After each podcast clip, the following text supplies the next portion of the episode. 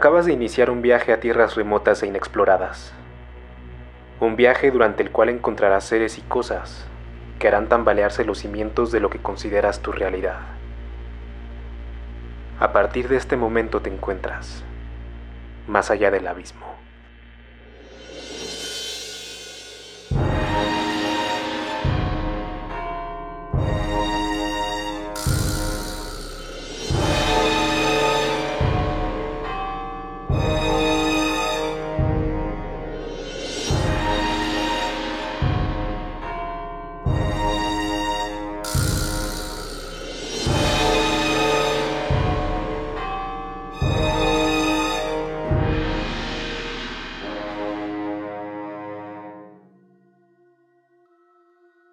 Buenas noches, bienvenida y bienvenido a Más allá del abismo. En este podcast encontrarás historias originales de terror, suspenso y ciencia ficción, además de que te platicaremos los casos más misteriosos y perturbadores de la historia. Así que prepara tus nervios, porque quizás no te has dado cuenta, pero desde que le diste play te encuentras más allá del abismo. Una vez más estoy acompañado a la distancia del buen Lord Sagnar, a quien le corresponde ser el anfitrión de este episodio y traernos el tema, pero además estamos acompañados de una gran invitada con quien estuvimos esperando mucho tiempo poder grabar. Pero bueno, Lord Sarnar, te, te paso la, la voz principal. Preséntanos, por favor, a nuestra invitada de esta noche. Hola, hola, ¿qué tal, mi buen Johnny? Chico malo, eres chico malo. ¿Cómo estás, hermano? Eh, pues un gusto tener aquí el día de hoy a nuestra maravillosa invitada que es pues una gran amiga y excelente podcaster. Y bueno, tenemos aquí, damas y caballeros, a Tania Mino de Perfil Criminal, el podcast. Tania, ¿cómo estás? ¿Qué tal? Buenas noches, chicos. Eh, yo aquí bien, un poquito afónica, pero con muchas ganas de, de poder entrar más allá del abismo aquí con ustedes.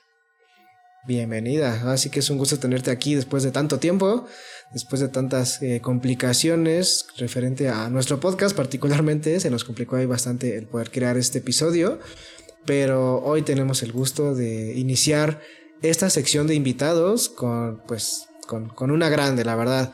Y pues nada, justamente queríamos como eh, ver qué onda con tu crecimiento que has estado ahorita a full. Y platícanos un poco porque viene la segunda temporada de tu podcast, por cierto. Así es. Bueno, toda la primera temporada que duró seis meses fue de asesinos seriales mexicanos. Eh, les comentaba ahí en privadito que es el único podcast eh, que existe que habla exclusivamente de asesinos seriales mexicanos. Usualmente mezclan otros, otros países, pero ya me voy a, unir a la parte de, otros países porque vi que la audiencia estaba creciendo mucho en la parte latinoamericana, en Argentina principalmente, Perú, Colombia y otros países. Entonces, em, pues sí está padre hablar de asesinos seriales mexicanos, ese era mi objetivo inicial del podcast y lo disfruté mucho, pero eh, considero que también debo darle a la audiencia algo que los involucre más, algo que los involucre más porque em, mi público ya no es solo mexicano. Entonces también en agradecimiento a todos los escuchas, pues platicar un poquito de, algo que de su país, no tan positivo, pero al final de cuentas de su país eh, lo hará un poco más interesante para los escuchas. Claro. Oye, Tania. Claro. Y ahorita el, tema de los asesinos seriales está muy de moda. No sé desde hace cuánto, pero pues, hay varios podcasts que abordan este tema. Nosotros incluso hemos también pensado en, en un futuro abordar algún asesino serial, ¿no? Pero, ¿por qué crees que esté tan de moda este tema? ¿Qué crees que es lo que le llama tanto la atención a la gente de los asesinos seriales? Considero que, aparte de que ya está normalizada la violencia, porque antes hablar de un asesino era como que, uy, qué miedo, eh, por la parte de, la violencia, ahorita ya está normalizada, entonces ese es un punto que considero a favor de por qué está de moda, los, se podría decir de moda los asesinos seriales. Y otro, porque eh, la autenticidad que les da el hecho de poder hacer esa clase de cosas eh, sin remordimiento, sin... Eso le sorprende a la gente, el, saber cómo funciona una mente eh, psicópata, por ejemplo, que puede llegar a, corromper las reglas o leyes de, que establece la sociedad que muchos quisiéramos, bueno, no me incluyo, pero muchos quisieran eh, romper esas leyes, esas reglas y sentir esa adrenalina de, de decir estoy haciendo lo incorrecto. Entonces, a muchas personas les llama la atención. ¿Conoceré eso por curiosidad o porque hay deseos internos de querer hacerlo? Obviamente no se presentan todos los casos, pero es, es uno de los puntos que, que considero por el cual el contenido de asesinos seriales está ahorita en tendencia en muchos lugares.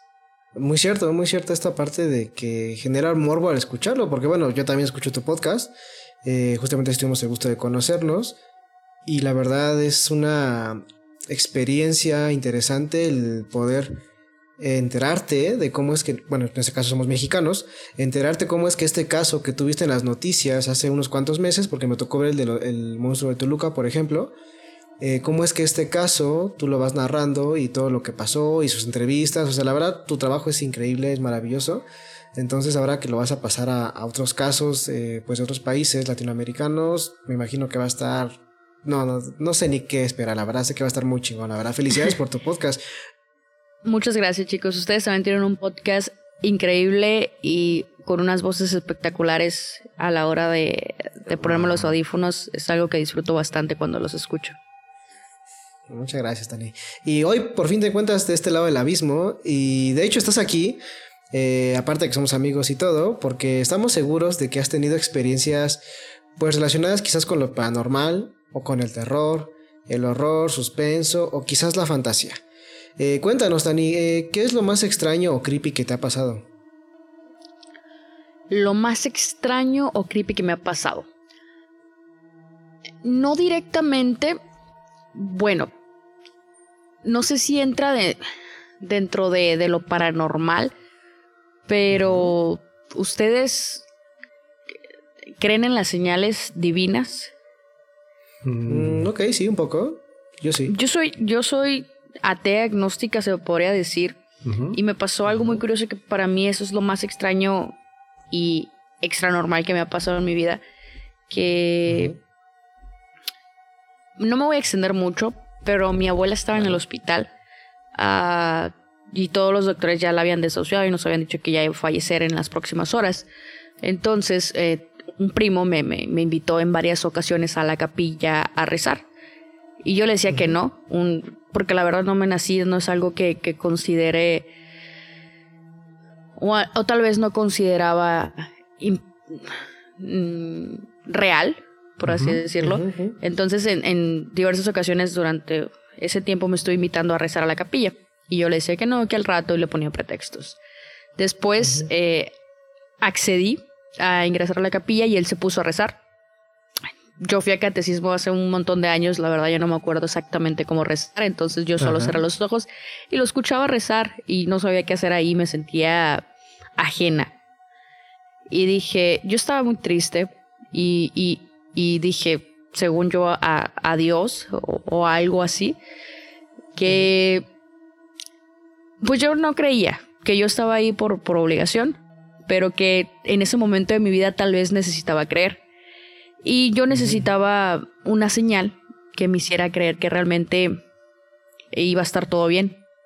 Y al salir de la capilla, no les miento chicos, no pasaron ni cinco minutos cuando llegó una señora y empezó a hablarnos a todos. Eh, se podría decir que era una predicadora, pero la señora me empezó a mirar fijamente y en el hospital había mucha gente pero me empezó a mirar fijamente y empezó a decir cosas que yo había dicho en mi plática interna con, con, con Dios.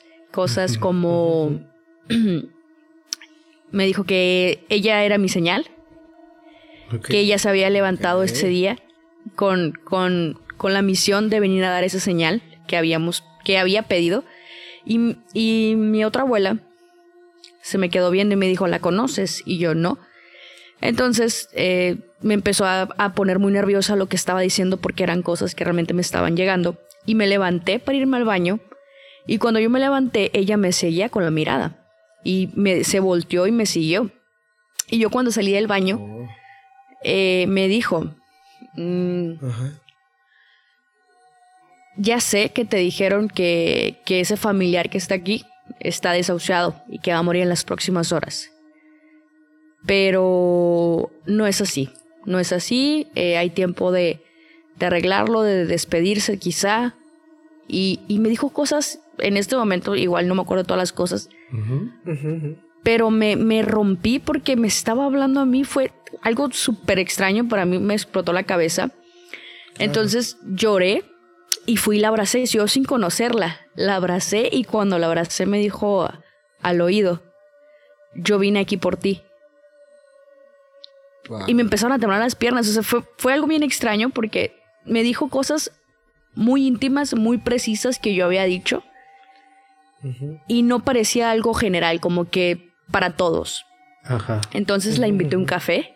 La invité a un café. Y me dijo que ella en ocasiones solía ir al hospital a, dar charlas para dar ánimo a los familiares, pero me dijo que ella vivía muy lejos, ella vivía en otra, en otra ciudad, en un pueblo aledaño a mi ciudad, nada cerca, y me dijo que ese día ya no iba a ir, pero que algo le dijo que ella tenía que venir a dar una señal y que le dijo que exactamente qué decir. Y fue súper extraño porque eh, ella fue a ese lugar, ella iba a muchos hospitales, pero fue ese día porque algo le dijo que tenía que decir esas palabras justo en ese momento y dice que cuando me vio ella supo que todo era por mí. Y cuando la abracé me dijo yo vine aquí por ti.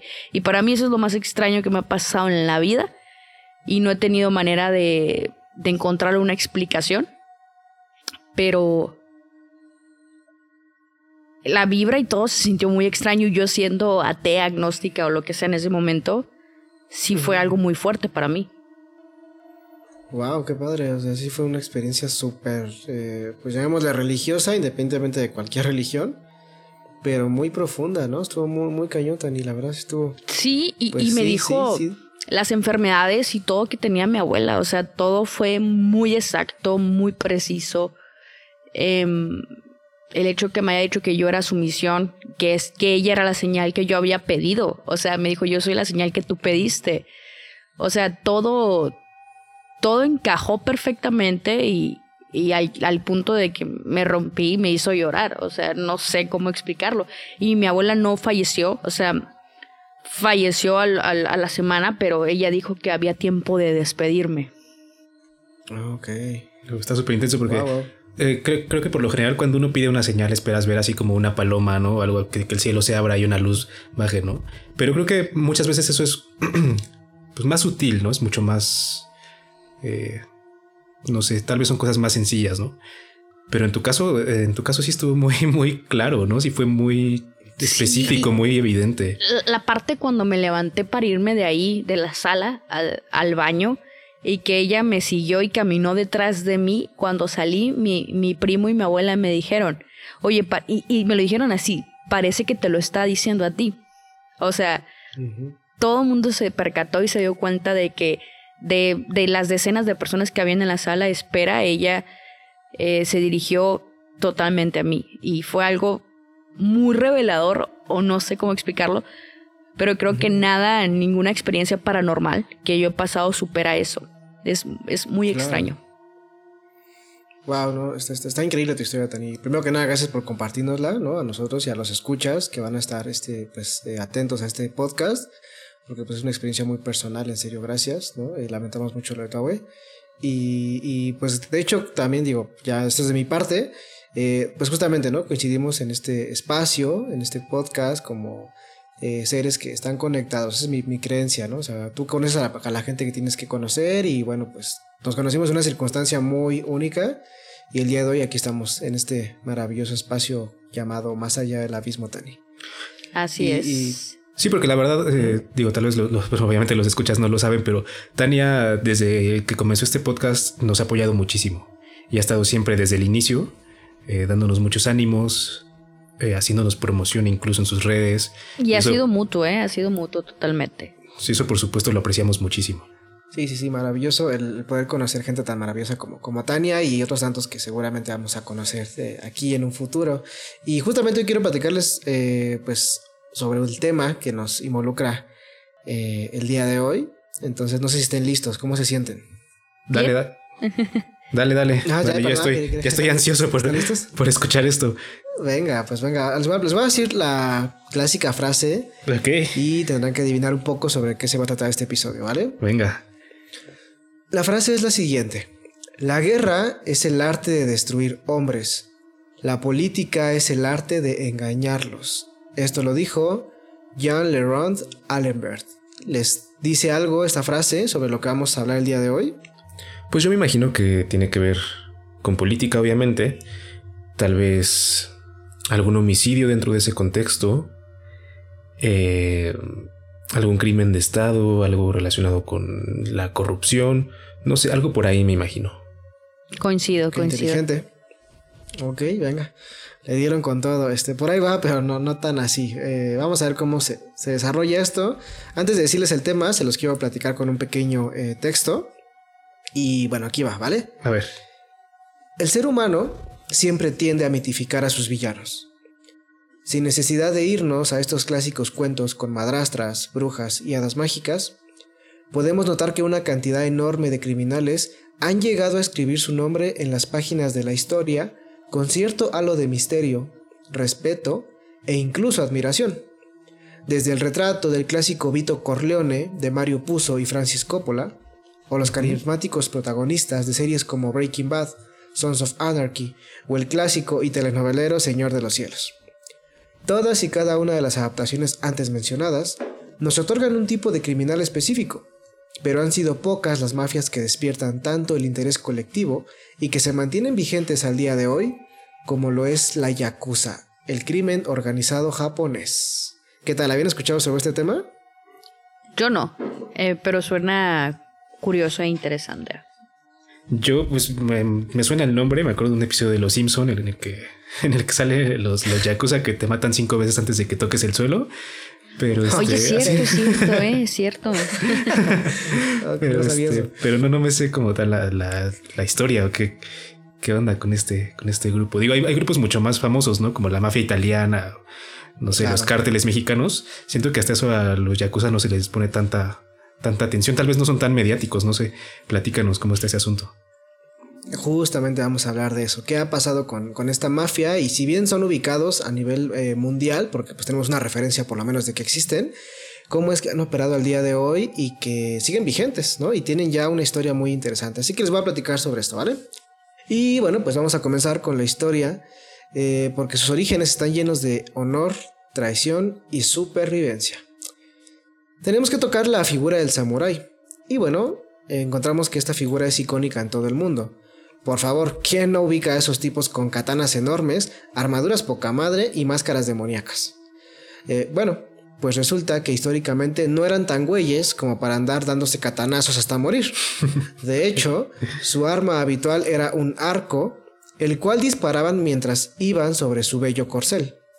La imagen de la katana fue añadida tiempo después por los medios sociales, de manera que se ha generado una falsa idea de los samuráis espadachines en el resto del mundo.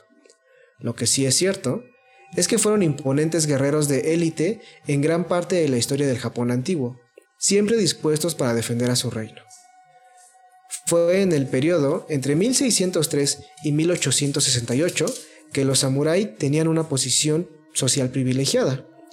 Esto era gracias a que representaban la fuerza militar del país, además de que prestaban servicios de seguridad a la comunidad.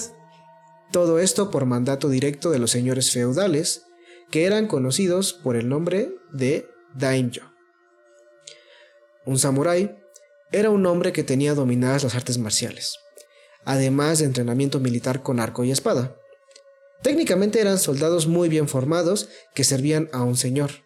Sin embargo, todo ese poder se salió de control cuando en la Tierra del Sol naciente decidieron trabajar el tema de la paz.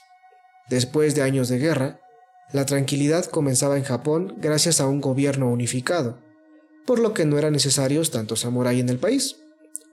El gobierno despidió a los samurái que trabajaban para los daimyo y se les dieron un par de opciones. Podían dedicarse a ser campesinos en los suburbios o ser sirvientes leales con un sueldo fijo para el nuevo gobierno. fueron muy pocos los que decidieron convertirse en vasallos. Con el nuevo mandato, comenzaron a emitirse leyes que desprestigiaban a los samuráis. Una de estas prohibía la práctica de artes marciales, además de los duelos entre samuráis. Esto provocó que todos aquellos que habían quedado desempleados buscaran dinero en el mundo sucio del tráfico de lenguas de hormiga. Ah, no se crean, eso no es cierto. no, algunos se dedicaron de hecho a ser asesinos a sueldo. A estos samuráis sin dueño se les denominó Ronin. Algunos otros se dedicaron al tráfico, contrabando y robo de mercancía en puertos y en alta mar. Digamos que eran piratas de ojitos pispiretos. Pero bueno, hasta ahorita, ¿qué piensan de lo que les he platicado? Que es la introducción. Pues mira, ya, ya, ya, ya me había dicho que no, sabía del tema, pero ahorita que, que, Johnny dijo lo de los Simpson, me acordé y, y, como que ya me dio toda una, idea del panorama, ¿no? Ya, ya, ya estoy entrando en, en conocimiento, ya, ya recordé. Vale, vale, tú Johnny, ¿qué, qué, ¿Qué piensas? Pues, pues, mira, creo que cuando hablamos de Japón y los japoneses, eh, está mucho como esta idea de disciplina, ¿no? De honor, de cosas muy bien hechas, lealtad, claro. Siempre pienso en eh, lealtad cuando pienso en los japoneses. Yo pienso, yo, yo pienso en cosas muy bien hechas, güey. O sea, como en, artefactos así como de manufactura hermosa, ¿no? Y bueno, una cultura increíblemente rica, por supuesto. sí, claro. Eh, entonces, pues, pues nada, o sea, este, esto que nos platicas me recuerda. Bueno, no, tal vez no tenga tanto que ver al tema de los Zetas. A lo que tú no eres. Sí. ni constante, ni Me recuerda todas mis deficiencias, todos mis complejos. El tema de los Zetas. sí, exacto, iba a decir lo de los Zetas. Sí, ya. Este. Sí, justo. Pero bueno, de los Zetas no estamos hablando también de de, personas de mucho honor, ¿verdad? Pero sí hablamos de, un grupo, de un grupo este, criminal Ni con personas de mucha disciplina. Claro. Pero sí hablamos de un grupo criminal que surge a raíz de, ciertas circunstancias de, sociales y que tienen que ver con el gobierno también. ¿no? Este, pero bueno, eh, síguenos platicando, por favor, porque creo que no pude conectar muy bien esa idea en este momento. Dale, dale, ahorita, ahorita van a llegar más cositas interesantes, ¿no? Pero bueno, eh, tenemos entendido entonces que vienen para empezar de los samuráis, de una figura de honor y muy interesante. Vamos a ver qué pasa. Sigamos con aquellos samuráis que buscaron hacer relucir sus habilidades y ganarse unos yenes por ello. Algunos comenzaban a organizarse en grupos paramilitares que cuidaban ciertas regiones. A cambio obtenían comida, hospedaje y otras comodidades. Desafortunadamente, otra parte de ellos empezó a ver lo sencillo que resultaban los negocios en el bajo mundo, por lo que comenzaron a controlarlos desde apuestas, lavado de dinero, tráfico de drogas y armas, además de la extorsión a negocios y mucho más. A través de los siglos siguieron colocándose en las distintas esferas de Japón y nadie podía detenerlos. El nombre del grupo tiene un origen incierto, aunque se cree que surge en un estilo de vida conocido como Bakuto, quienes son apostadores. Los Bakuto tenían muy mala fama en Japón, esto debido a que apostar es considerado como un delito y por eso sufrían de rechazo social. Supuestamente, gracias a ellos es que surge la palabra Yakuza, que significa Ya, que es el número 8, Ku, número 9, y Sa, que significa número 3, dando un total de 20 puntos. Esta es la peor combinación de cartas que puedes tener en un juego conocido como Hanafuda. Ahora regresemos de nuevo a sus avances como organización. Poco a poco, la Yakuza siguió colocándose en la sociedad desde un perfil bajo, se dividió en distintos clanes, entre los cuales el más reconocido es el Yamaguchi Gumi, fundado por el señor Harukichi Yamaguchi en 1915. Así es, hablamos de 105 años de la formación de este grupo delictivo. El señor Yamaguchi no era un samurái ni andaba con la katana de fuera. No, para nada. Él simplemente ah, se dedicaba a estivar en los puertos de Kobe, ok. Para los que no sepan qué es estivar, porque yo tampoco lo sabía, se refiere a que realizaba carga y descarga de los barcos que llegaban al puerto. Comenzó sus actividades ilícitas utilizando los contactos que le brindaba su trabajo. Apenas se reflejaron sus ganancias, empezó a invertir en la industria musical. Se dedicó a representar a cantantes de cierto género, Posteriormente puso en funcionamiento salas de juegos y por último comenzó a rentar servicios de vigilancia en teatros. Los años de la Segunda Guerra Mundial no dejaron un gran margen de actuación a la Yakuza, pues los jóvenes fueron llamados a enlistarse en el ejército. Para llegar a la edad de oro de la Yakuza, tenemos que trasladarnos en el tiempo hasta el fin de la Segunda Guerra Mundial y al momento en que Taoka Kazuo se puso al frente de la organización Yamaguchi Gumi en junio de 1946. A decir verdad, antes de que llegara su era de oro, los yakuza decayeron y se dedicaban particularmente a extorsionar a pequeños locales y a mantener los sitios de apuestas. Eso hacía que sus ingresos fueran inestables. Pero con el nuevo líder al mando, se tomó la decisión de dar un trabajo más formal a los miembros de la Yakuza, marcando así una nueva etapa para esta mafia. Mediante la fundación de una empresa de construcción, se comenzó con un imperio que duraría décadas, pues gran parte de sus ingresos vendría con este nuevo giro. Además de que retomó la industria del entretenimiento musical y de espectáculos como una de sus áreas más importantes. Permítame explicarles el modus operandi de estos caballeros a partir de esta época y cómo es que llegaron a convertirse en el clan más poderoso de todo Japón. Todo comenzaba al ofrecer colaboración y mutuos beneficios mediante un clásico ritual de brindis a quienes se sumaban a colaborar con ellos en los espectáculos organizados en las regiones y a atacar sin miedo a quienes se opusieran. La fuerza atrajo al dinero y este creó una fuerza todavía mayor. A mediados de los 60, el clan Yamaguchi Gumi contaba ya con 10.000 miembros activos. Los negocios que en sí mismos no resultaban bastantes, bastantes miembros para ser una institución que, que surgió pues de una persona, ¿no? Y empezó a crecer. Solamente este clan, o sea, no solo la Yakuza, sino solamente este clan Yamaguchi Gumi, ¿vale? Ok.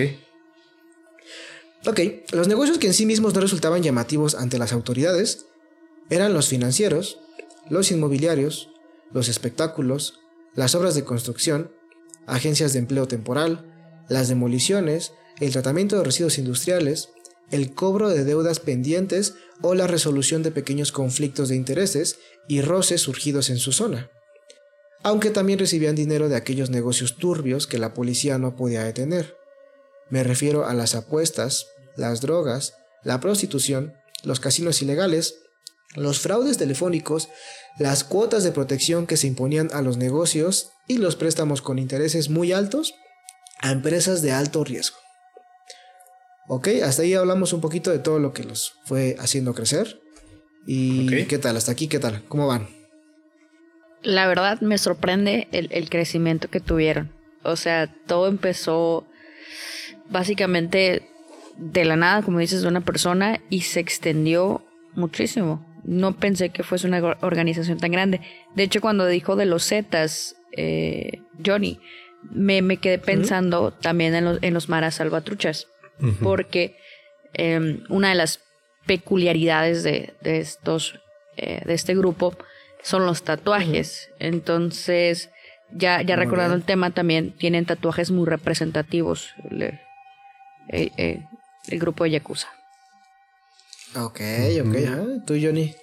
Sí, pues. Eh, pues nada, o sea, ellos tienen la, clave de los negocios, ¿no? Que es diversificar. O sea, ahora sí que le entraron a un buen de cosas distintas. Y, y nada, o sea, pienso, pienso en cómo. Bueno, quisiera dejarlo eso un poco más para la reflexión. Claro. Pero pienso en cómo estos grupos terminan permeando en cosas que a lo mejor no te imaginas, güey. ¿No? En, negocios que de los que a lo mejor no tienes la menor idea que para ti son cosas de lo más normales, de lo más comunes. Eh, obviamente hay cosas que, por lo general se asocian con grupos criminales, no estamos hablando de la trata de personas, la venta de drogas, armas, todo eso, ¿no? Lavado de dinero. Exacto. Sí, sí, claro. Pero también hay cosas que yo creo que no te imaginas y que seguramente también tienen ahí su, su, buena ración de, de crimen, ¿no? Exacto, sí, está muy interesante. De hecho, eh, lo que viene tiene que ver un poco con lo que dijo Tani. Y muy cierto, lo que mencionas Johnny tiene que eh, dejarse para la reflexión porque sí está muy interesante cómo es que la Yakuza se empieza a generar un espacio no solo eh, por debajo del agua, sino también con la ciudadanía. Pero bueno, voy para allá, ¿vale? Venga, venga, dale. Ok. Otra condición que caracterizó a la nueva generación de los Yakuza fueron los tatuajes. Tatuajes que abarcaban gran parte de sus cuerpos y que suelen tener un significado muy profundo. Estas marcas en la piel son elaboradas con una técnica antigua, no son como los tatuajes express que te haces en un mercado por 10 dólares. No, estos tatuajes son caros. Aproximadamente cada sesión cuesta 12 mil dólares y se hacen cada semana alrededor de un año, hasta que el cuerpo de la persona quede marcado con el símbolo inconfundible de un yakuza. Por otro lado, también es bien sabido que en Japón se ve mal a las personas con tatuajes por esta cuestión. Así que se recomienda que si vas a Japón y no quieres ser discriminado, oculta tus tatuajes con ropa de manga larga. Si de casualidad con esa ropa llegan a verse, la gente entenderá que buscas cubrirlos por respeto y no tendrás problema alguno. Regresando al significado de los tatuajes de un yakuza, bueno, resulta que ellos eligen algo que represente sus virtudes o hasta una escena de su vida. Esto es sabido por un gran fotógrafo encubierto a quien quiero dar crédito. Su nombre es Anton Kosters y se infiltró en un clan yakuza por dos años para poder documentar su estilo de vida. De hecho, se vio involucrado en un clásico dilema que atañe a algunos mexicanos, pues en sus propias palabras rompe la dicotomía sobre lo que representa la yakuza para la sociedad. Y cito, hay una zona muy gris, muy turbia, en la que hacen cosas buenas. Por ejemplo, tras el tsunami, fueron los primeros en aparecer en la escena a ayudar, pero al mismo tiempo se involucraban en cosas malas. Ok. Muy bien. Hasta esta parte, eh, ¿qué tal como lo ven? Particularmente sobre ese tema de los tatuajes y lo que simbolizan allá, mientras que acá en Occidente estamos en una ola de tatuajes normalizados a más no poder. De hecho, eh, sí había escuchado que, que es como una falta de respeto el hecho de traer tatuajes visibles, pero no sabía por qué. Hasta ahorita me voy enterando el, el por qué. Y respecto a lo del tsunami, creo que pasa mucho con los grupos delictivos. Ya ven en México que muchísima gente idolatra el, narcotráfico, a los grupos delictivos, porque dan despensa, porque pagan mejor que, que las empresas legales o lo que sea, pero también o todo lo, positivo que puedan tener, no hay que dejar de lado todo lo negativo que causan, las muertes, los enfrentamientos. Em, quizá tratan de limpiar un poco su conciencia o su imagen eh, a nivel sociedad para que más gente se les siga uniendo. Yo siempre lo he visto como una estrategia, pero jamás, jamás considero que hay que ver a un grupo delictivo como héroes. Sí, exacto. O sea, es, es, marketing, ¿no? Porque hasta producen sus videos así mamalones, ¿no? Y, y salen ahí con sus despensas, ponen la foto del, del líder, ¿no? De, no sé, del mencho. Sí, y luego también este, que pagan para que les hagan corridos donde se muestren con una imagen positiva, ¿no? También. Claro, sí. De que fueron gente pobre y, y, esto, y que sobresalieron y demás. Sí, y sí, yo he escuchado también muchas veces eso, ¿no? De que, ay, pues, es que el Chapo hace más que el gobierno y no sé qué, ¿no? Y es así de, bro, o sea, ¿cómo te explico que, hay un chingo de personas que han perdido a sus hijos, a sus familias, que han visto destrozadas sus comunidades? Y tú estás diciendo que por una pinche despensa eh, hacen más que el gobierno, ¿no? Digo, también entiendo que el gobierno es una, una maldita porquería, ¿no? Pero pues dices, güey, qué visión tan limitada de la realidad tienes, ¿no? Qué, qué visión tan pobre, la neta. Pero sí, bueno, la cuestión de los tatuajes, pues nada, o sea, creo que como todo grupo criminal, igual hay elementos simbólicos, rituales, cosas que pues dan identidad a, ese, grupo y que son, yo creo que son fundamentales para, pues para que exista como una cohesión, ¿no? Dentro de, del grupo, que la verdad es que a mí se me hace siempre es muy interesante, pero creo que muchos de estos grupos criminales son por lo general muy unidos eh, por dentro. O sea, obviamente hay traiciones y todo, pero digamos en general tienen una estructura y una jerarquía y todo que, que funciona. La neta es que funciona porque pues serán serán horribles, serán grupos que, están destruyendo al país, pero como sea, tienen una estructura funcional. Hasta eso. Quizá hay estructura un tanto familiar por la lealtad y el respeto que le puedes tener a los grandes del, grupo. Sí, claro, sí, sí, sí. Pues en este caso, hablando de, los yakuza, como un clan, ¿no? En, en, Japón los clanes son justamente pues pequeñas familias, ¿no? Pequeños grupos, donde lo mismo, sus valores son la base de, de que ese clan pueda existir y crecer. Entonces, si bien aquí en México lo estamos analizando con estos eh, pequeños eh, grupos que conocemos, pues allá, imagínense, o sea, allá sí hablábamos de valores, allá sí todo se, se respeta. De hecho, ahorita voy a hablar de algunos rituales que van más allá de lo simbólico, tienen que ver con cuestiones ya de respeto hasta físico, para mantener una cohesión, porque, pues bueno, en este caso sí, sí son una cultura diferente a la que podemos comprender nosotros como mexicanos, ¿no? Mm. Bueno, pero existen igual rituales como el de las cholas de Chalco, ¿no? ¿Te acuerdas? Mm, ah, ok, bueno, sí, sí tiene su simbolismo, ¿no? Claro. Y la, la, la, la putiza para Sí, que... exacto. La pobre, sí, la pobre Eli que le dieron la verguiza de su vida. Bueno, quién sabe. La bienvenida. Quién sabe. sí. Sí, sí, sí me acuerdo de eso. Sí, sí, sí, son, rituales acá. Pues sí, sí, acá también en la, en la secundaria, en la prepa, te dan acá tus, tus picadas de culo para que seas compañero de la, de la escuela, ¿no? De la bolita. Tus sacacacas. pues, Sí, sí pasa. sí, exacto. Sí, está, está muy casi. Sí, vieron ese video de. No, no, no, no supe bien el contexto. De, creo que es un ladrón y lo agarra Ah, sí. y le baja el No pantalón y le pica el culo. Qué maldito asco, güey, bro. ¿Sí eso? Sí, yo sí lo vi. ¿Qué pedo? O sea, ¿qué, qué tiene en la cabeza? no. No, no lo veas, Tania, ¿No lo viste. Tania? No. No, no me dan ganas, güey. Está, está muy cagado, o sea, es como de repente, imagínate una bola de personas, unas cinco o seis personas que agarran un ratero y, y un chavo, ¿no? Como seguramente si viste el güey del, del, no que muy león, no que muy león, ¿no? Y le, le, le partían su madre en la combi, ese seguramente sí lo viste. Sí. Ah, Ok, bueno, pues algo Sí, así, sí o sea, la gente madrando a, a un güey y de repente un güey como que también no sabe qué chingados hacer para, para partirle su madre en su frustración y le baja el pan y le mete el dedo así por, por el culo, así para adentro, así para Ay, así no, como sí lo vi, "Toma, sí lo vi, sí lo vi, sí lo maldito". vi, sí. Pues sí. Sí, Pa- sí, paga- sí. paga por la vida de tanta gente, gente preguntaba que por qué lo había hecho. Sí, exacto. Sí, sí, sí. Sí, porque, porque ese castigo tan cabrón. O sea, güey, o sea, sí, sí, hay límites, hay límites. Pero a este compa le valió. Sí, ya, ya Le valió el honor y el respeto. Ok, bueno, pues vamos a regresar a, a- a los maravillosos Yakuza. Y maravillosos nada más porque nos dan un episodio, pero no porque sean buenas personas. Ok, dale. Ok, regresemos a los últimos detalles sobre los tatuajes de estos barbajanes. Si bien el tener un tatuaje te adentra un poco al mundo de los Yakuza, eso no significa que pertenezcas realmente, pues antes que nada debes realizar diversas tareas para ser considerado como un futuro miembro digno. Una vez que estés dentro, podrás tener tu tatuaje oficial de Yakuza, el cual tendrá algunos detalles del clan al que perteneces. Otra parte tendrá que ver con tu rango dentro de la organización otra con las cualidades personales que mencionamos anteriormente, y al final en tu pecho llevarás el nombre de la persona que te apadrina dentro del clan. Ahora, comúnmente los tatuajes de los yakuza suelen estar ocultos a la vista de las personas, por lo que suelen terminar al nivel de los codos, en los antebrazos y en las espinillas. De esta manera pueden esconderlos en público. De hecho, voy a dejar eh, imágenes en los show notes sobre cómo son los tatuajes de los yakuza, porque a diferencia de los que hacemos aquí en, en Occidente, que te cubren todo el cuerpo, la cara, este, las orejas, el cuello, allá sí tienen una forma muy específica, es como un pequeño chalequito que, que tienen, en donde en el pecho no hay nada, o sea, en, en la línea eh, eh, central del pecho no hay ni, un tatuaje, y lo mismo, ¿no? Se, se cortan en, en los antebrazos, en las espinillas y todo, para que puedan usar como una ropa y no, no sean eh, tan identificables, ¿vale? Pero bueno, eso lo van a ver en los show notes. Eh, y bueno, como todo gran imperio, un día tenían que caer. Las autoridades de Japón intentaron por diversos medios acorralar a estas mafias, pero estaban fuera de su control. No fue sino hasta el año 1992 que se implementó una nueva ley que pondría en aprietos a estos capos. Les resumiré muy ligeramente la manera en que fueron perdiendo su poder.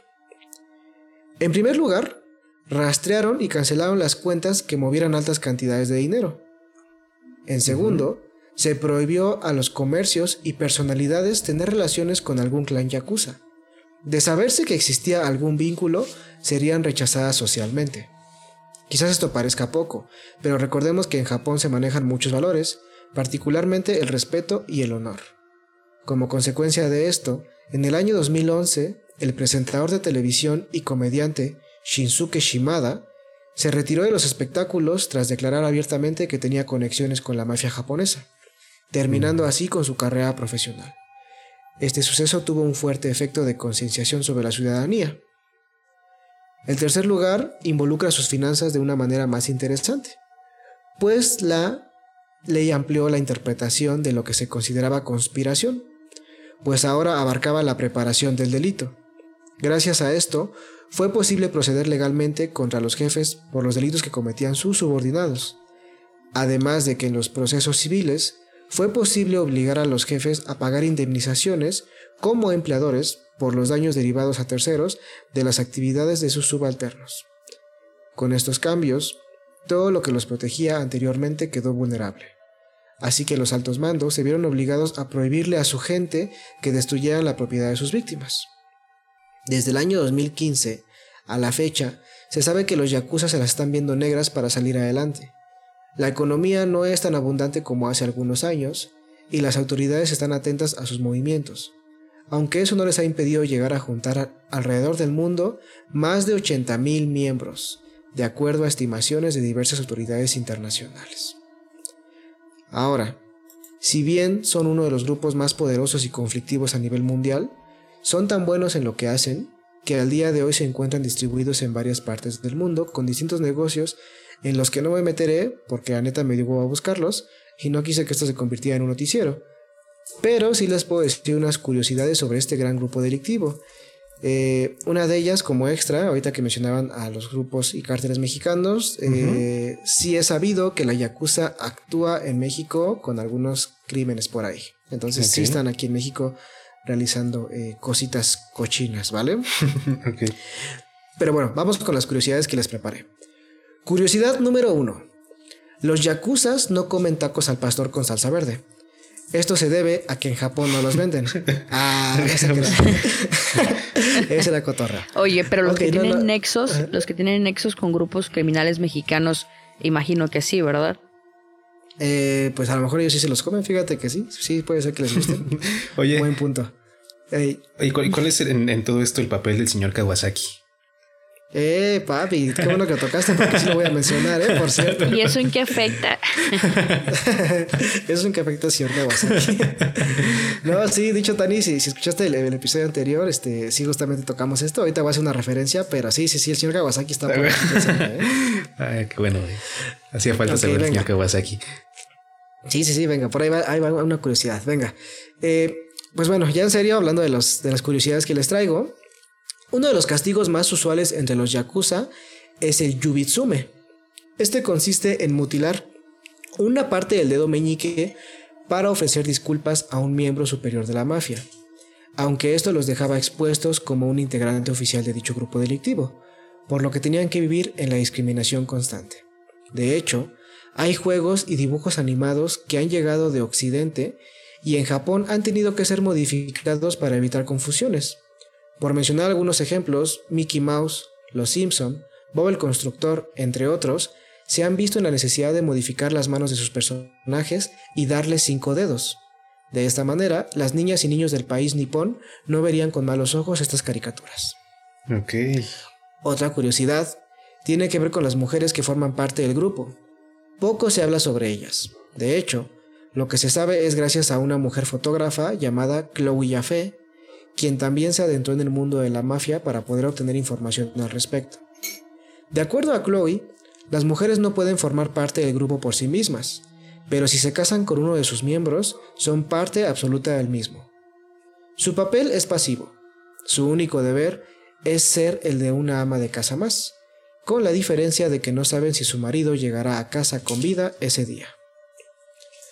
La siguiente curiosidad involucra el poder de las redes sociales.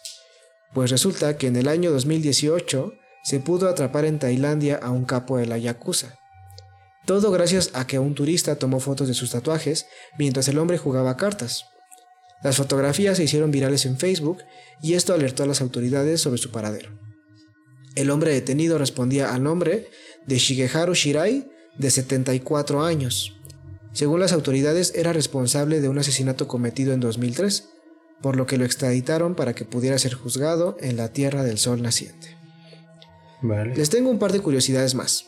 Venga. El señor Kawasaki Shoso, así es, damas y caballeros, el señor Kawasaki del que hablamos en el episodio Ataque Aéreo a Los Ángeles, episodio que si no han escuchado no se lo pueden perder, por favor vayan a escucharlo cuanto antes, así van a poder entender lo revelador de esta referencia.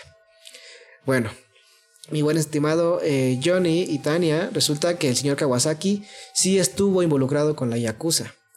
En el año 1896 trabajó para un samurái en un puerto, pero posteriormente se deslindó para poder crear su propia empresa.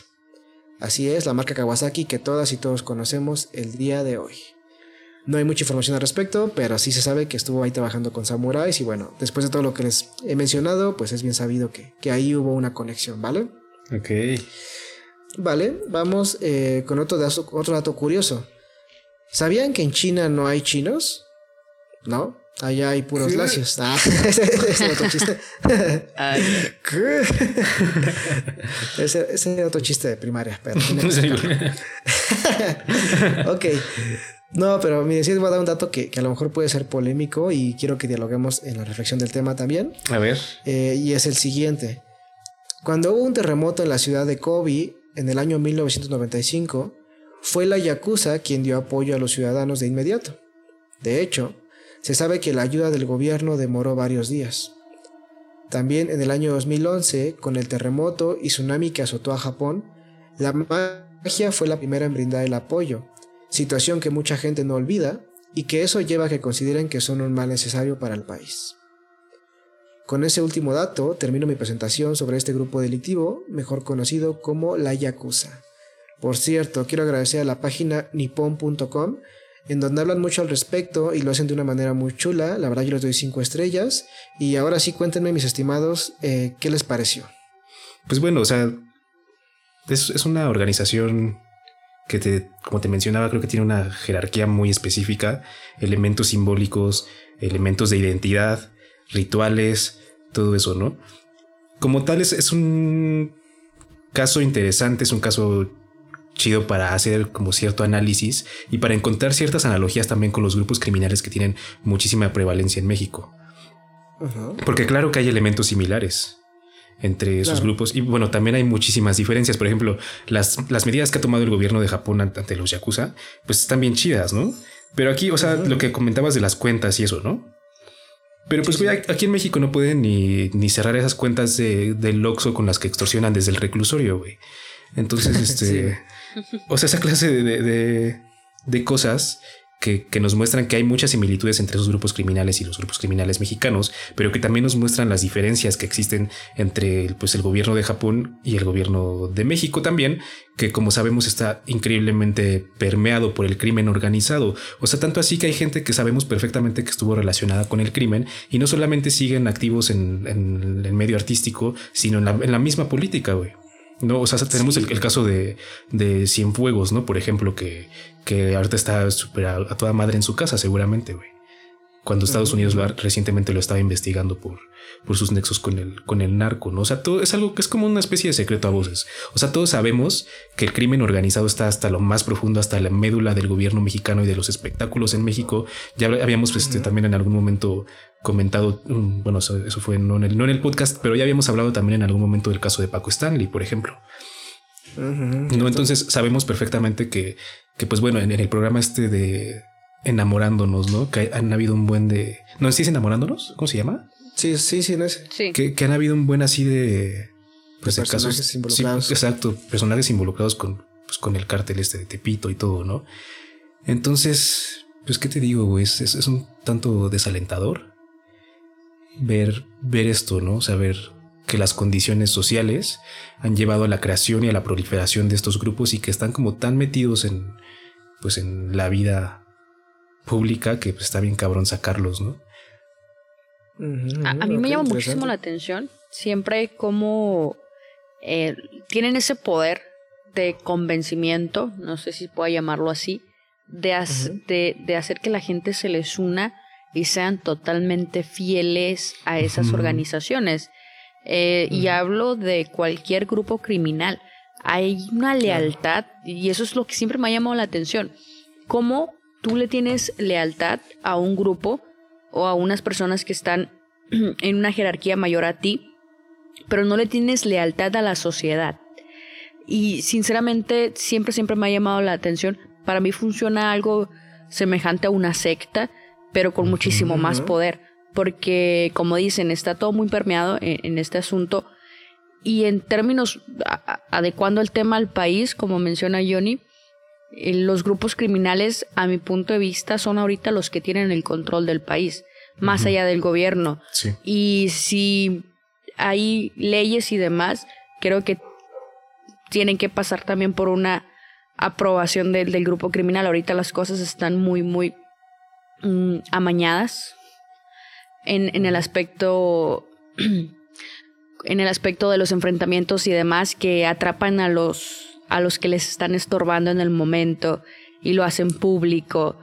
Em, realmente si el gobierno quisiera, el gobierno, adecuando el caso aquí al país, si el gobierno mexicano quisiera realmente acabar o terminar con el crimen organizado, otra cosa sería, ¿no? Hay, hay acciones que, que, que realizan como atrapar a ciertos criminales, pero al final de cuentas todo eso es porque ese er, está truqueado, vaya, cuando atrapan a un, a un integrante de algún cártel, usualmente hay, hay truco detrás, no todo es verídico, simplemente lo hacen para darnos a entender que están haciendo algo, pero en realidad no es así, todo es, es como una obra de teatro donde cada quien sabe qué tiene que hacer dentro de ello y nosotros somos los espectadores que aplaudimos al final de cuentas. Aunque yo no sé qué tan fácil sería realmente terminar con el crimen, incluso si el gobierno tomara acciones concretas, ¿no? Porque la verdad es que... como... Ay, perdón. Sí. Sí, bueno, lo que iba a decir es que en realidad es un fenómeno que no es únicamente de México. O sea, como ya vimos, la, pues las mafias en México tienen conexiones con pues en, Europa, en Japón, por supuesto, distribuyen a Estados Unidos y traen cosas de Colombia y todo, ¿no? Entonces, eh, es un problema que creo que va bastante más allá de lo que pudiera ser nada más el gobierno mexicano, porque yo pienso también que el gobierno de Estados Unidos. Y eso es, es claro, a, a, lo que me refería, Johnny, disculpa, nada sí, no te, no te preocupes. Es que hay demasiados pactos detrás de que al final de cuentas ya el, el el querer accionar por parte del gobierno resulta imposible porque hay mucho interés económico y otros tantos intereses de poder.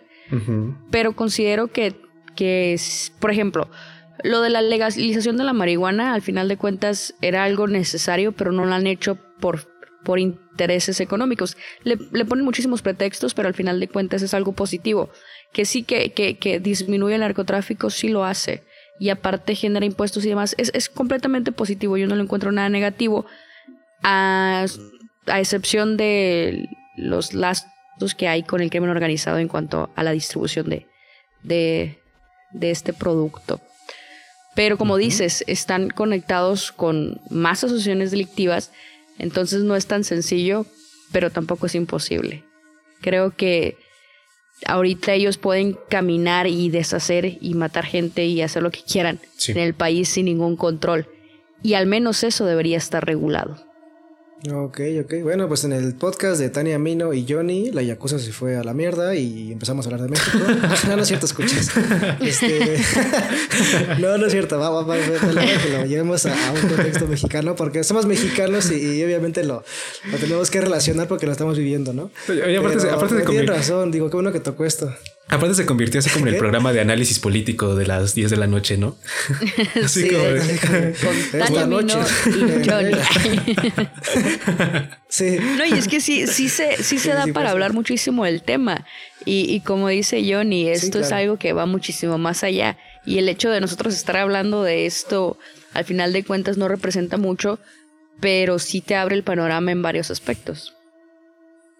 Sí, y, tiene que ver con eso. Obviamente que, ok, si bien hablé de un grupo delictivo que está al otro lado del mundo, eso está pasando en otras partes y como mexicanos lo estamos viviendo y estamos haciendo un análisis de acuerdo a lo que nosotros vemos, porque justamente esto que tocaste de la marihuana es muy interesante.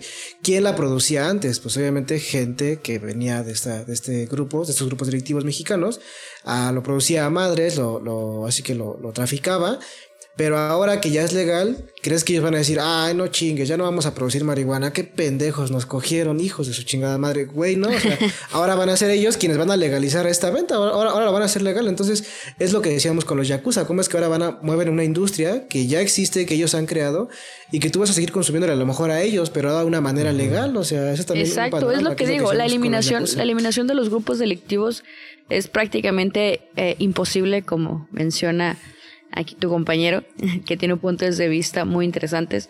Sin embargo, el hecho de la violencia y demás, eso es lo no justificable. Creo que puede existir ese grupo delictivo, que claro, no digo que sea correcto, pero regulado, vaya, que no atente tan negativamente en contra de nosotros, la sociedad. Pues sí, oye, además, bueno, hablando de este tema, ¿no? De que de que los grupos criminales tienen presencia en negocios de, diversa índole. Yo siempre he pensado, no sé qué piensan ustedes, que las tiendas de colchones tienen, que, tienen seguramente algo que ver con, con el crimen organizado, güey. O sea, yo jamás en mi vida he visto una persona dentro de una tienda de colchones. ¿Tú has visto alguna, güey? ¿Ustedes han visto alguna? A veces, pues, pero la, sí, verdad, hay, compro colchones, hay un montón de negocios que yo digo, nah. Chida tu publicidad a Bimbo.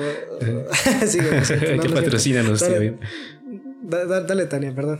Sí, es que hay un montón de negocios que yo digo, ellos están, eh, tienen alguna clase de nexo o, relación con el, con el crimen organizado, porque, con el lavado de dinero, vaya, porque hay negocios que de verdad siempre los veo solos, siempre y pagan renta en lugares súper caros, con muy buen estatus, pagan empleados, prestación, todo, todo, todo.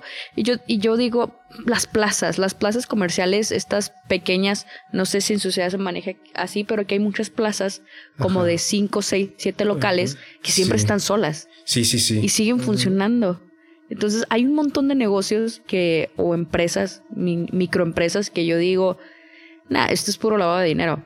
Porque pues ya es algo que ya tenemos muy normalizado y somos muy desconfiados. Ok, sí, sí es algo que, que, sabemos que está pasando y que qué hacemos en contra de eso, ¿no? O sea, de hecho al contrario, debo, debo, admitir que dentro de esta normalización de la violencia que mencionabas al principio, Tania, eh, existe un miedo, obviamente un miedo generalizado en la sociedad sobre que a lo mejor tú incluso puedes ubicar al capo de tu colonia y qué vas a hacer, por ejemplo, es esa idea de, pues ya sabes lo que hace, mientras tú no te metas con esta persona, pues eh, callas. Y entonces, pues no, no va lejos de ubicar una plaza que dice, ¿sabes qué? Esta plaza, obviamente, aquí se ve que se juntan hasta los, los meros meros, pero pues ¿quién puede hacer algo, no? O sea, sabes que incluso llamando a la policía no van a hacer absolutamente nada porque son ellos los que están más beneficiados. O igual si hacen algo, esa plaza matarte.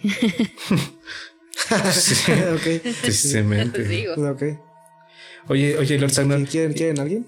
Dime. ¿Y qué, qué, fue lo que, como lo que te llamó la atención de este tema de los Yakuza? O sea, en comparación con toda la inmensa cantidad de grupos criminales que existen en el mundo, ¿por qué escoger particularmente a Yakuza?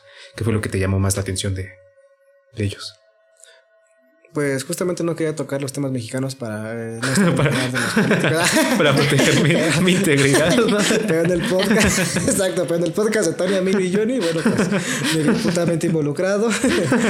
Esperen a los Maras Salvatruchas como segunda parte. sí, sí, los Maras Salvatrucha, luego va a hablar de, de, la mafia italiana, pero los Zetas no, aquí los Zetas no se toca. no, este, no, la verdad, este, es una, una cultura que me gusta mucho, sí soy consumidor de, de cosas de por allá.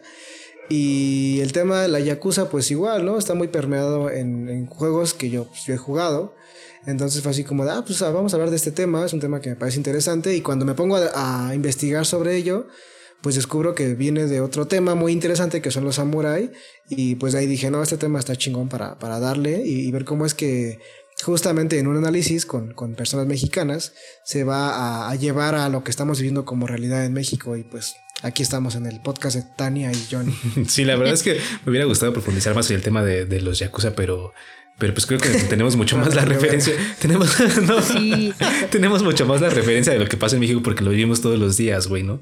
De hecho, me recordó mucho, me recordó mucho la serie El Dragón, este de serie novela, no sé qué sea, de Sebastián Rulli que está en Netflix, pero es este mencionan, mencionan a la Yakuza y este, y este hombre se viene de allá y hace y, su familia es narcotraficante, entonces hacen nexos con diversas mafias y capos a nivel eh, eh, mundial, bueno, Europa y Asia, y, y, hacen diferentes empresas y todo para lavar dinero. No he terminado la serie, pero está interesante, ¿eh? está, está interesante ver cómo funciona toda esa parte formal o legal a vista de los demás en, en, la parte de, de lavado de dinero si no la han visto, se las recomiendo por, por la parte esta analítica del narcotráfico y, las mafias.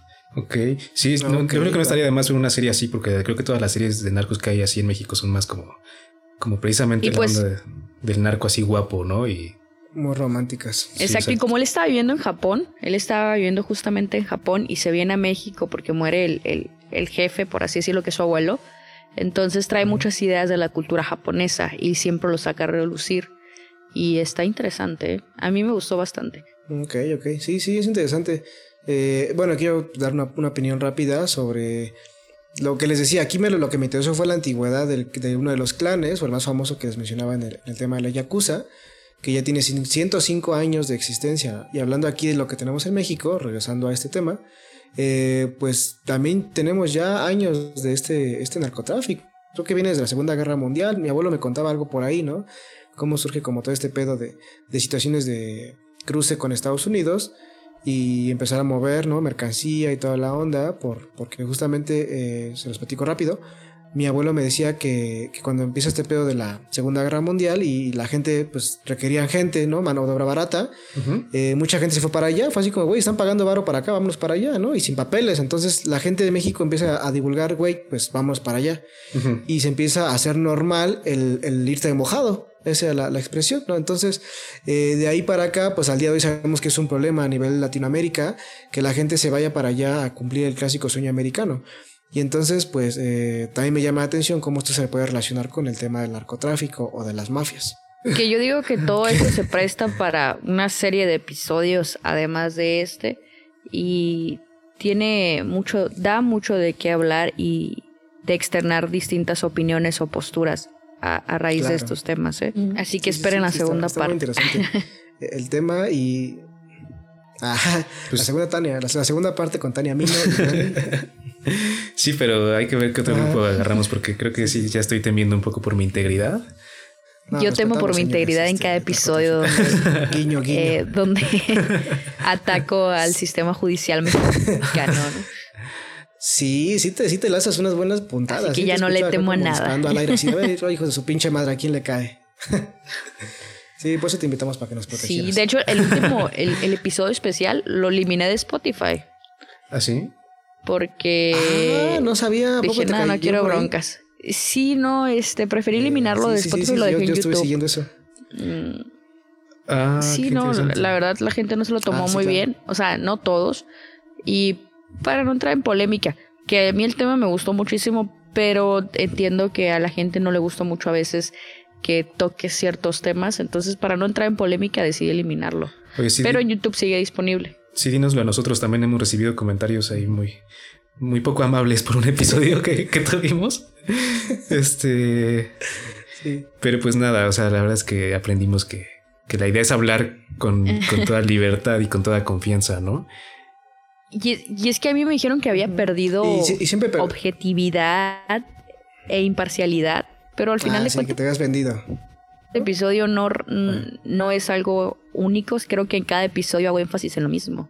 Sí, ¿no? Y, de hecho, ah, bueno. como voces del pueblo que somos, como voces del mundo, porque nos, nos, nos escuchamos en todos lados, eh, pues damos meramente una opinión, no es que seamos los mega expertos o la, la justicia o, todo, ¿no? Solamente planteamos un, un punto de vista que puede coincidir o no con los de algunas otras personas y entonces, pues créanos que no buscamos ofender a nadie con lo que llegamos a decir, con alguna postura o con una idea.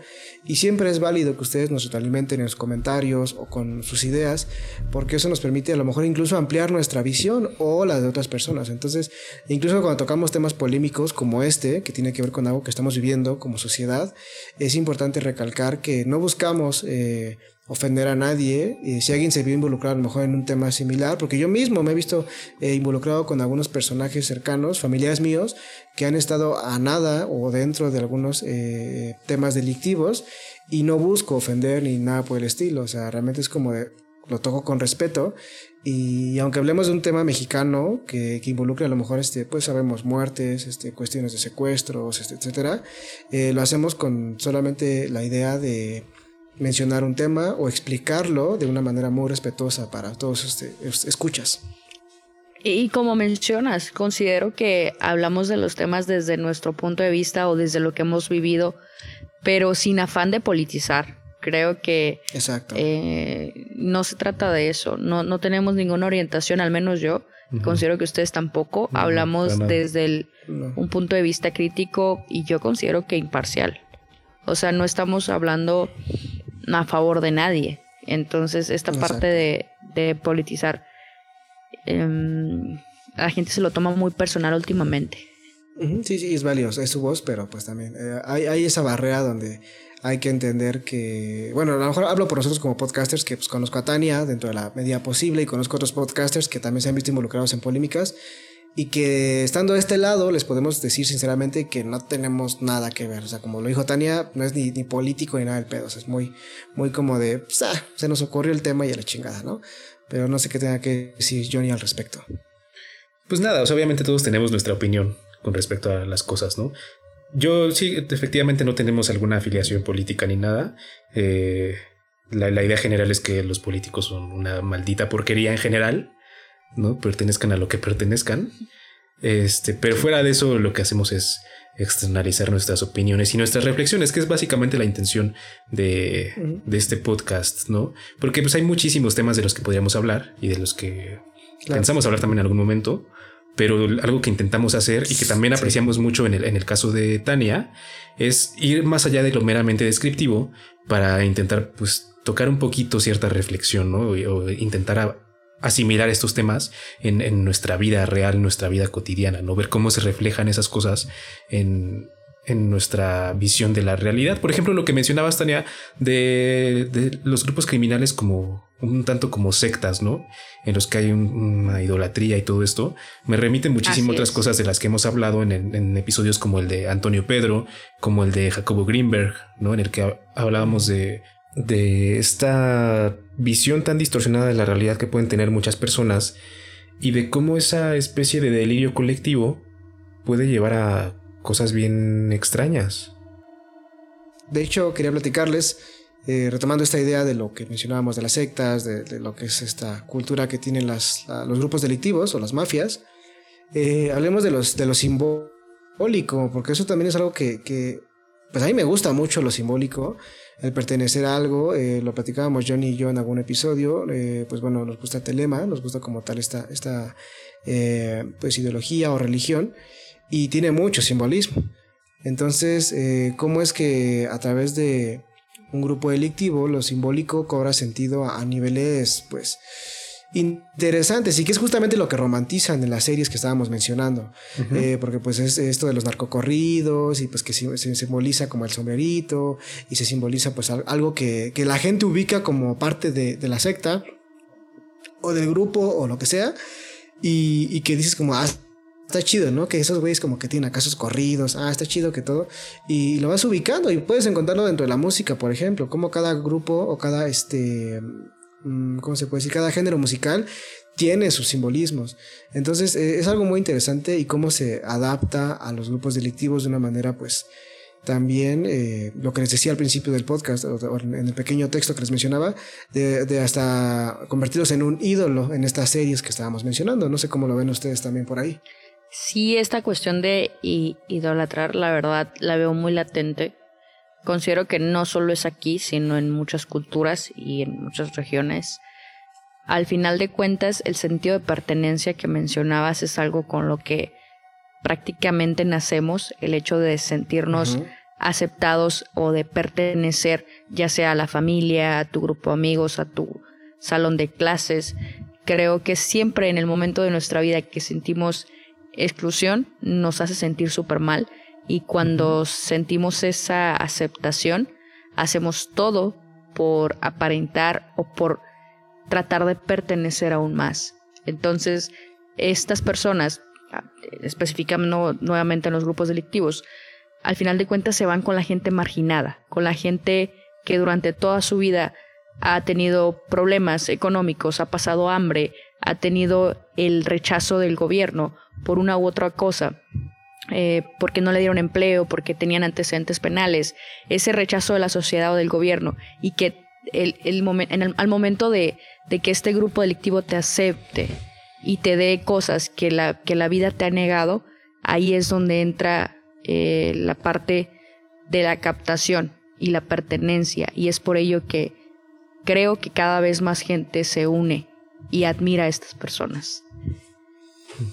Ajá, exacto, a eso y cualquier secta, cualquier cosa que te permita eh, pertenecer, como bien mencionas, te genera esa ilusión como de, ah, yo quiero estar aquí, ah, yo quiero ese anillo, ah, yo quiero este, vestirme así.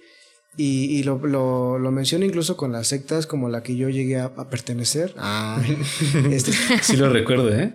Sí, es un punto en un grupo de coaching. Ya, ya, ya, yo lo había mencionado en el podcast. No, no lo mencioné. Sí. No, creo que sí, sí, sí, un episodio de mi vida. Eh, pues no es negro ni turbio. ¿Sí lo mencioné? bueno, al menos yo ya lo sabía. no sé si me lo eh, dijiste o lo mencionaste. Ah, cabrón, chale, no, pues no Sí, yo no me acuerdo que lo hayas mencionado en el podcast, bueno, pero no, a lo mejor en alguna colaboración. Pues ya ves que aquí uno habla y habla. Sí, sí, sí. Este, miedo. El caso es que, eh, bueno, pues eso, o sea, como, como en este caso las sectas, eh, y lo mencionaban ahí y estaba muy cagado, digo rápidamente, eh, hablo de esto, decían que estos decían, esto es una secta, abiertamente es una secta, si tú buscas en el diccionario qué es una secta, es un grupo de personas con un objetivo, somos una secta. Y dices, ah, no, pues sí es cierto, ¿no? Ah, pues ya, ya listo, rompes la, la idea. Y entonces pues perteneces, porque pues cualquier persona que tuviese ideología de compromiso, de amor y la chingada, puede pertenecer. Entonces, eh, todo esto que hablamos de, de los grupos delictivos, pues lo mismo, o sea, vas a pertenecer y vas a cumplir con esto y eres bienvenido, a pesar de lo que sea que hagas, que pues es lo peor de la sociedad, ¿no? O sea, cualquier delito, eres bienvenido, pues qué chingón, ¿no? O sea, obviamente es, es muy sencillo llegar a un grupo donde te van a aceptar cualquier pendejada.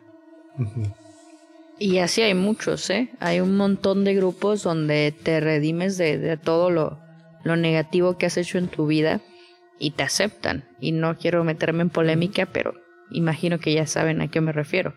Mm. Sí, claro, y, un grupo este como el que... Como América. Exacto. A Cruz Azul, a Cruz Azul, con que la cague, pues vas a estar ahí sin pedos. No, no es cierto. No, es cierto. Si hay fan del Cruz Azul aquí, yo lo respeto.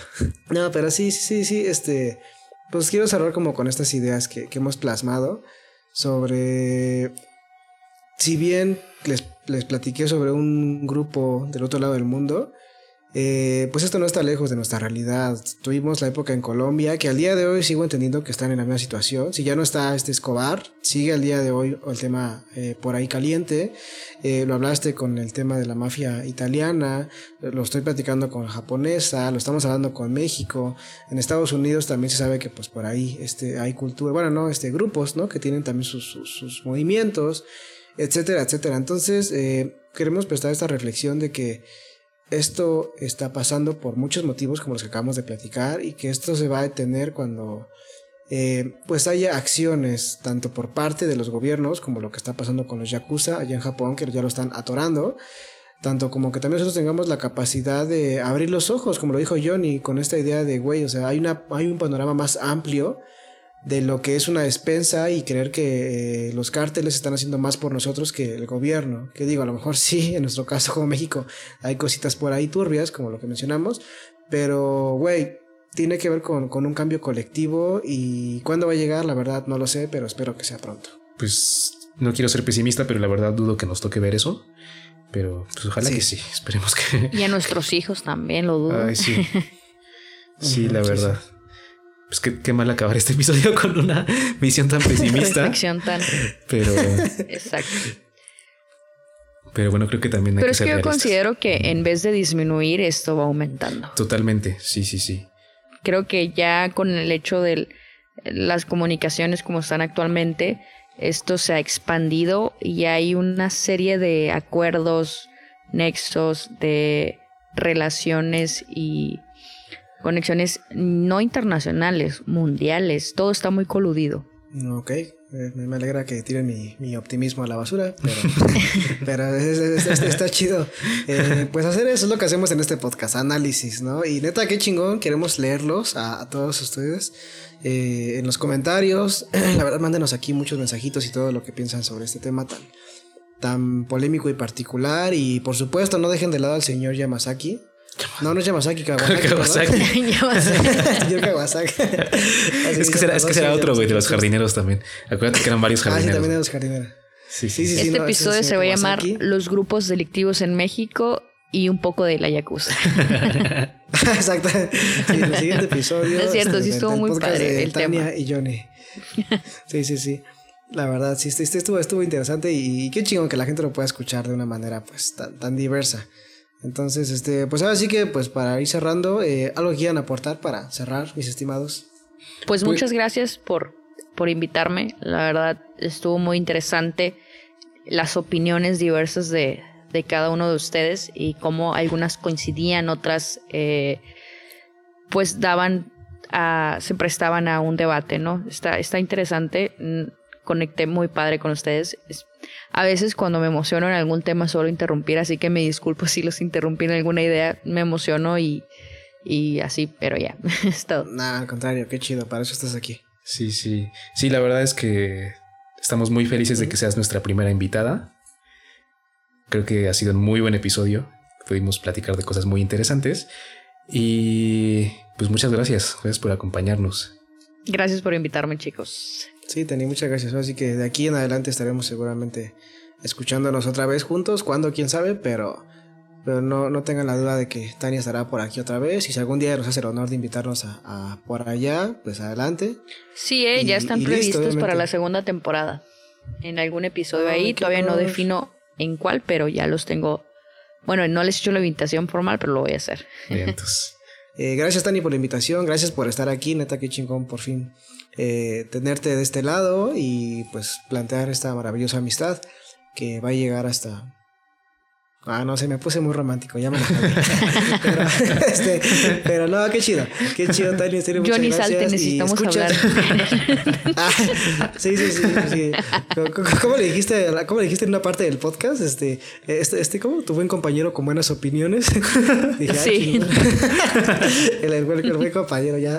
Ahora, ahora va a ser el buen compañero de buenas opiniones. De aquí en adelante, un chiste recurrente. Pero, pero sí, gracias, qué chingón, Tania, que estás aquí y pues mucho éxito con tu podcast con la segunda temporada, la verdad.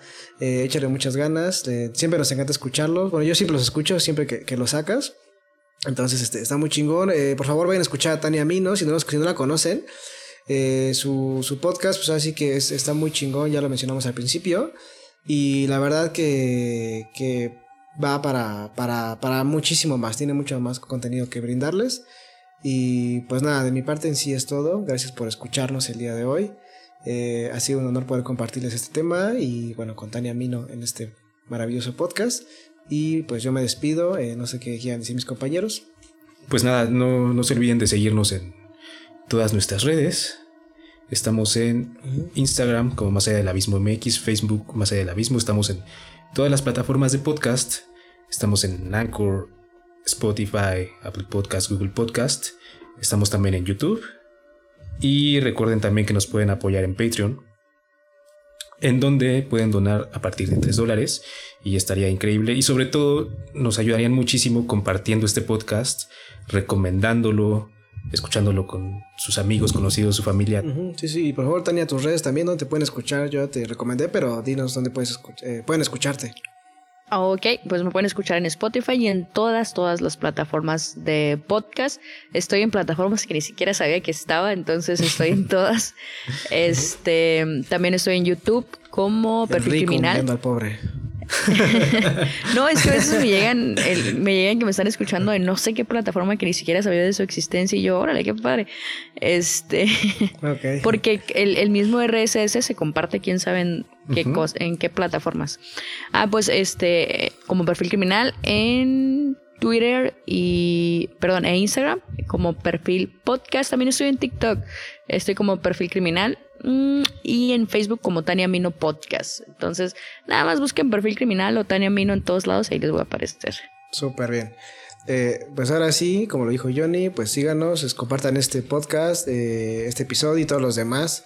A Tania Mino también compártanla, escúchenos eh, con sus amigos, enemigos, jefes de trabajo, este, compañeros, su gato, quien sea. Ustedes compartan a madres. Y pues muchísimas gracias, eh, escuchas, por estar aquí el día de hoy en un episodio de Más Allá del Abismo. Y Tania, cierro ahora sí con esto. Eh, ¿Cómo te la pasaste en este lado del abismo? Muy bien, ya no me quiero ir. pues ya no te vas a ir, de hecho, ya, para siempre vas a estar del otro lado del abismo. Atrapada en el abismo. ya caíste. sí, sí, sí. Ya una vez que entras de este lado, te llevas una parte de nuestro eh, corazón abismal. Así es, mi buen Lord Zagnoir. Eh, bueno, nosotros nos despedimos. Un abrazo en donde quiera que se encuentren. Y no se olviden que el amor es la ley, el amor bajo voluntad. Nos escuchamos muy pronto.